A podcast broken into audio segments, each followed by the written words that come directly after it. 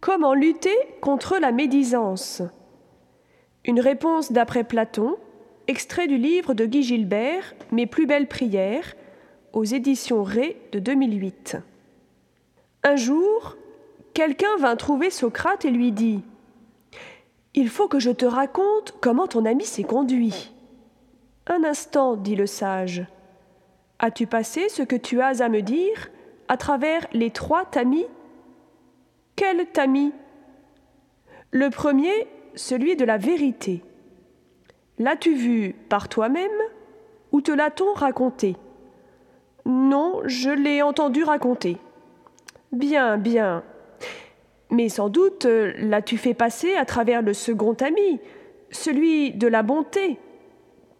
Si ce que tu veux me raconter n'est pas tout à fait vrai, c'est au moins quelque chose de bon. Contraire. Essayons alors le troisième tamis.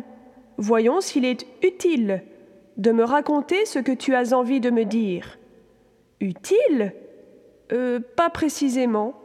Alors, dit Socrate en souriant, si ce que tu as à me dire n'est ni vrai, ni bon, ni utile, je préfère ne pas le savoir, et quant à toi, je te conseille de l'oublier.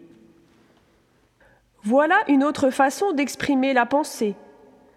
Si ce que tu as à dire est moins beau que le silence, alors tais-toi.